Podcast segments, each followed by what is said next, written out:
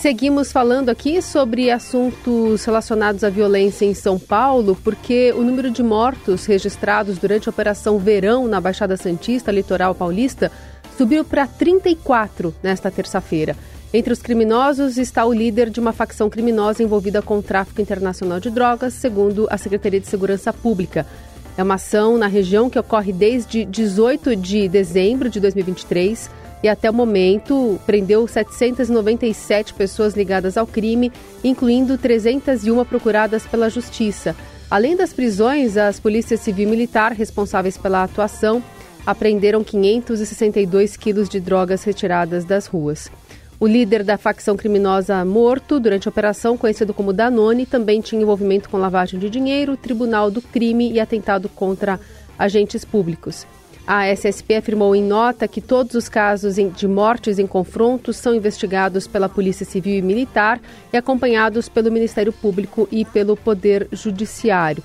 Então a gente fica acompanhando a escalada de mortes dessa Operação Verão, que é, foi rebatizada, né, uma extensão da Operação é, Escudo, realizada no fim do ano passado, meados do ano passado, na Baixada Santista, e que agora tem o um número de mortos totalizando 34, uma operação que reforça o policiamento no litoral, especialmente após o assassinato de alguns PMs. E aí houve um acréscimo, inclusive com a instalação do gabinete de segurança lá em Santos. Importante dizer que também algumas organizações ligadas aos direitos humanos apontam que tem ocorrido execução sumária, tortura, ameaças e abusos por parte da atuação de agentes da Polícia Militar no âmbito da operação. Agora são 8 horas e 5 minutos. A gente fala também sobre um decreto do presidente Lula que assinou criando uma casa de governo em Boa Vista, com o objetivo de monitorar e enfrentar a crise na terra indígena Yanomami. O despacho foi publicado na edição do Diário Oficial desta quarta-feira. A Casa de Governo é uma estrutura permanente do governo que contará com agentes públicos de 13 órgãos federais. O governo informou que a instalação da Casa de Governo em Boa Vista tem alguns objetivos, dentre eles coordenar e monitorar a execução do plano de enfrentamento da crise humanitária na terra Yanomami, promover a interlocução entre a União, Estado e município e acompanhar a implementação de políticas públicas, né, além de gerenciar crises relacionadas à implementação dessas políticas e manter um diálogo com lideranças indígenas na terra. Agora são 8 horas e 6 minutos. Bom, acabamos de noticiar aqui, a Carol atualizou os números é, das mortes na Operação Verão na Baixada Santista.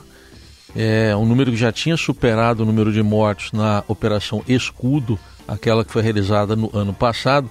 E por isso a gente convidou para uma conversa aqui com o ouvinte da Rádio Dourado, o ouvidor geral das polícias aqui do estado de São Paulo, é ouvidor da, da Polícia Militar e também da Polícia Civil, o professor Cláudio Silva. Ouvidor, um bom dia, obrigado pela presença aqui na Rádio Eldorado.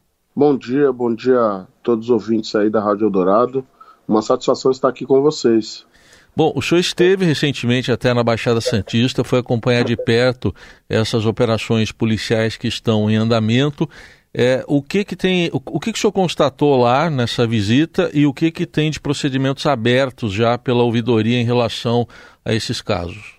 Bom, a gente esteve na Baixada Santista, pretendemos ir no próximo domingo novamente fizemos um relatório sobre o que a gente viu na Baixada Santista, o, o que chegou até a gente, né, de denúncias e informações trazidas pelas comunidades onde nós estivemos, e, e a situação é uma situação de terra arrasada, eu diria, é, uma vez que o que aquelas pessoas estão vivenciando, é, na nossa opinião, pode ser comparada à faixa de Gaza, pessoas totalmente desestruturadas psicologicamente em razão é, de toda sorte de agressões, né, que elas próprias denunciam, e, e um, uma situação de, de muitas mortes, né, e lógico, é, se a gente for comparar com a Operação Escudo, que já foi uma, uma, uma ocasião em que a gente se abismou com o número de mortes que, que ocorreram,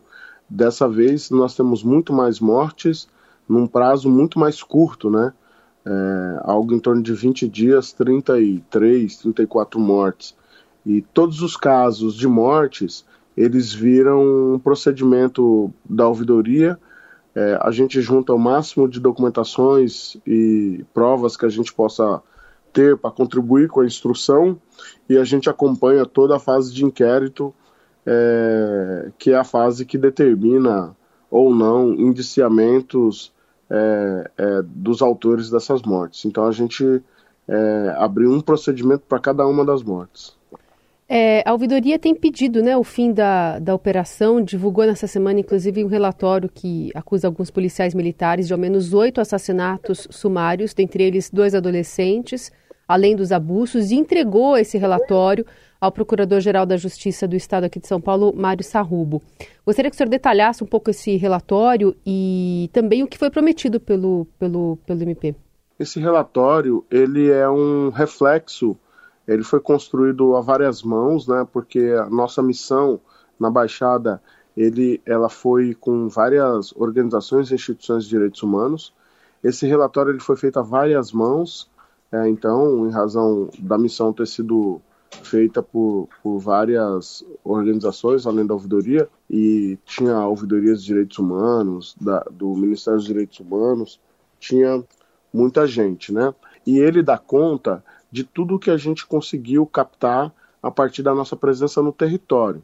Então nós tivemos em casa de pessoas que foram que foram agredidas, nós tivemos contato com pessoas que estão que, que vivenciaram é, parte do, do perímetro ali do entorno de casos de mortes, né? Pessoas que declararam, por exemplo, que pessoas que morreram não estavam armadas, né? Que pessoas que morreram é, não tinham qualquer vínculo com, com atividade criminosa, é, familiares que trouxeram é, é, casos de pessoas deficientes, deficiente física, deficiente visual.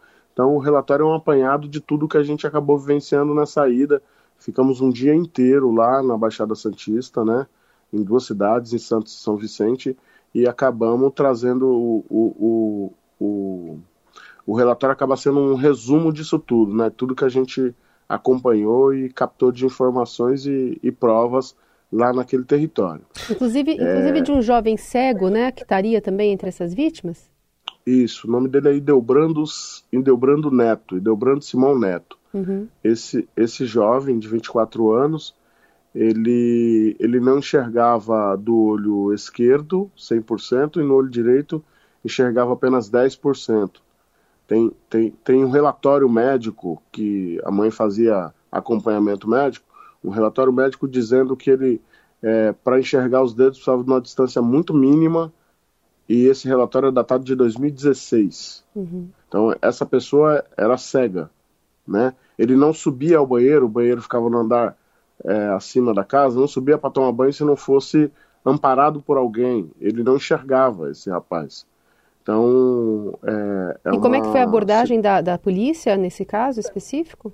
Esse caso, segundo as informações que a gente recebeu, é, a polícia chegou no local, é, o portão e a porta da casa estavam entreabertos, o sobrado, e a polícia adentrou a casa, chegando na sala, encontrou a família ali tomando café, e perguntou se tinha outros quartos a casa. A, ao indicar que tinha outros quartos, a, a mãe do Hildebrand tinha acabado de chegar do trabalho, os policiais foram adentrando a casa e quando chegaram no quarto dos fundos, é, a mãe escutou os tiros, os disparos e acabou é, matando o Hildebrando e o, um amigo que estava com ele, que a mãe nem sabia que estava lá porque a mãe tinha acabado de chegar do trabalho. O Hildebrando e esse amigo foram socorridos, né? Nenhum dos dois tem qualquer histórico de passagem criminal. É, foram socorridos ao hospital. O Dobrando sobreviveu uma noite, morreu no dia seguinte. E o rapaz que estava com o Dobrando já chegou lá morto, que é, se chamava Davi. Então, é, são casos bastante emblemáticos, né? É, tem o caso de uma outra pessoa que usava muletas, que, segundo a versão oficial, é, foi morto trocando tiro com a polícia, mas a gente não consegue entender como uma pessoa que usa muleta nos dois lados do corpo consegue empunhar uma arma para poder trocar tiro com a polícia. Então tem uma série de casos que merecem, precisam e merecem de uma resposta do Estado, né, em relação às circunstâncias que ocorreram aquela morte. Outra questão que a gente tem questionado e que a gente levou para o promotor para o Procurador-Geral de Justiça e para os promotores do MP é que, em muitos casos, assim como na Operação Escudo de, do ano passado, é, está havendo a dispensa do laudo de local. O laudo de local é uma prova fundamental para determinar a dinâmica dos fatos. Né? Então, está havendo dispensa do laudo de local, é, nós estamos recebendo denúncia de que está havendo socorro de pessoas mortas, porque aí você socorre desfaz a cena, a cena do crime, e uma série de outros arbítrios estão sendo cometidos no bojo dessa movimentação para socorrer, né? É, e então a gente está muito preocupado e a gente acha que esse modus operandi ele não pode se institucionalizar no Estado de São Paulo e levamos todos esses questionamentos ao MP. O que, que o Procurador-Geral de Justiça é, garantiu? Ele hum. garantiu que terá uma força-tarefa para acompanhar todos os casos, que todos os casos é, serão investigados, serão investigados, e que é, ele de designará promotores, inclusive, que serão, terão responsabilidade apenas de trabalhar em cima desses casos. Esses promotores não, eles não farão nenhuma outra tarefa a não ser acompanhar esses casos. Então ele falou assim, ó, esses promotores, eles não vão fazer júri, eles não vão atuar em nenhum outro caso, eles vão atuar uhum. apenas nesses casos da operação. É, então é, a gente saiu com uma resposta muito satisfatória uhum. e a gente espera, né, que, que como na operação na operação Escudo vieram várias denúncias, essas denúncias na narrativa oficial do Estado elas foram desqualificadas o tempo inteiro o secretário falou inúmeras vezes em vários lugares, inclusive na Câmara dos Deputados, que os laudos é, legitimavam a ação da polícia, que todos os casos te, tiveram é, é, troca de tiros e etc, etc, etc. E a gente já sabe que não, que não é verdade, que já tem é, duas denúncias, né, do, indiciamentos com denúncias de policiais por, por várias razões, entre elas fraude processual, que era que eram também fruto de denúncias da, da, das comunidades naquela época. As pessoas falavam, ó, eles estão plantando coisas na cena do crime, estão dizendo que as pessoas estão fazendo isso, e não é verdade, eles estão entrando nas comunidades com mochilas. As comunidades falavam isso pra gente. Sim. E, é, mais uma vez, o Ministério Público, na sua investigação, inclusive com o amparo das próprias câmeras corporais, que nós defendemos que se houver mais operações como estas, é, os policiais devem ser equipados com câmeras corporais. As próprias câmeras corporais denunciaram, por exemplo, uma execução com, com a inclusão de uma arma na cena do crime e um colete balístico. Sim. Então, as denúncias elas têm fundamento. Ouvidor, é, existem, existem ações, é, só para concluir, existem ações nessas operações que são legítimas? Existem ações que são legítimas, né? Que tem troca de tiros efetiva, que policiais morrem, inclusive a gente defende é, o fim da operação, porque a operação também colabora para o aumento das mortes de policiais, mas existem muitas ações que são ilegítimas e a gente não vai permitir né, que o Estado pratique ilegalidades. Ouvidor, então, como o senhor está citando aí, no caso da Escudo, Operação Escudo, ela foi deflagrada depois do assassinato de um policial. A Verão, ela já é uma operação tradicional, mas ela foi reforçada também depois da, da morte de um policial. Lógico que essas mortes têm que ser investigadas também. Mas se houver alguma vingança uh, nesses supostos excessos? Primeiro assim, a Operação Escudo e a Operação Verão, elas são as mesmas operações. Elas, elas têm o mesmo modus operandi, elas são deflagradas em, em, em razão das mesmas, das mesmas motivações, né? E, e elas são deflagradas sem qualquer planejamento. Então, eu considero, embora a nomenclatura que tenha sido dada a essa operação atual seja verão, eu considero que a operação escudo da mesma forma, porque é a mesma coisa, não mudou nada, absolutamente nada, né? São designadas é, é, equipes da, da, corporação de vários pontos do estado é, e etc. É, o modus operandi tem sido o mesmo, exatamente o mesmo, né? Uhum. E é, vários especialistas têm considerado sim que a operação é uma movimentação de vingança em relação às mortes dos policiais, né? Então a gente a gente está influenciado por por vários pensamentos. A gente está construindo é, a nossa opinião sobre isso e eu acredito que, em razão da falta de planejamento, da falta de se lançar mão de vários, é, é, de vários aspectos e, e, tecnologias relacionadas com inteligência policial, é, nós temos um setor na corregedoria da polícia muito forte e importante, que é o PM Vítima. O PM Vítima ele atua na investigação de ataques e mortes sofridas por policiais militares e é raríssimo o caso que o PM vítima não consegue desvendar. Então a gente tem tecnologia para poder é, é, atacar é, quem efetivamente é, se interpôs no enfrentamento a policiais e, e, ocasionou a morte de policiais, mas a gente tem optado pelo uso da força, pelo uso da força excessivo. Sim. Então se isso não é vingança, é, a gente não sabe efetivamente o que é vingança. Ouvidor, a gente tem e um mais minutinho... uma vez. Perdão, Desculpa, é que a gente falar. tem um minutinho aqui para fechar essa entrevista, nosso tempo está estourado, mas eu queria só perguntar que a gente viu recentemente essa, esse movimento fora do comum aí de troca né, de, de coronéis de cargos da PM, trocaram 34 dos 63, inclusive o, o número 2 ali do comando da polícia. É, o que, que, tem chegado à ouvidoria a partir dessas mudanças e o que está é, tendo de repercussão dentro da corporação, inclusive em relação à letalidade? O, o que tem chegado na ouvidoria é, em relação a essas mudanças é, são informações de que esses coronéis que saíram eram coronéis que eram defensores é, fidedignos ali da instituição, né? É, a instituição, é, os coronéis, os, os, oficiais, eles devem uma fidelidade muito forte à instituição, isso é histórico, né? Uhum. E, e, e, essas pessoas denunciam, essas pessoas reclamam que esses coronéis eram muito defensores da, instituição, da instituição Polícia Militar, independente das gestões que passam ou não pela Secretaria de Segurança. Uhum.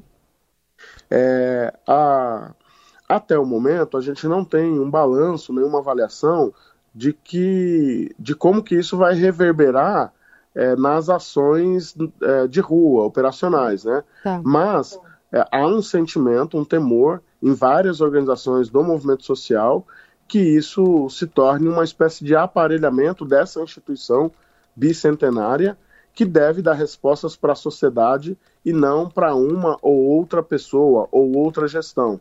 Então a gente está atento, a gente vai acompanhar toda, toda essa movimentação e as mudanças que essa movimentação acarretará, mas é, há sim um sentimento de, de que a estrutura da, da instituição Polícia Militar está sendo aparelhada por parte dos movimentos sociais.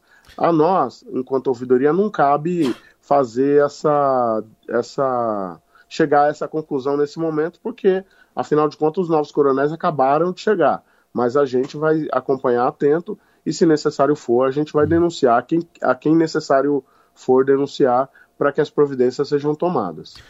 Muito bem. Ah, conversamos aqui na Rádio Dourado com o ouvidor da Polícia do Estado de São Paulo, Cláudio Silva. Muito obrigado, ouvidor, pela participação. Esperamos contar com o senhor outras oportunidades também. Até uma próxima. Eu agradeço, me coloco à disposição da Rádio Dourado e de todos os seus ouvintes.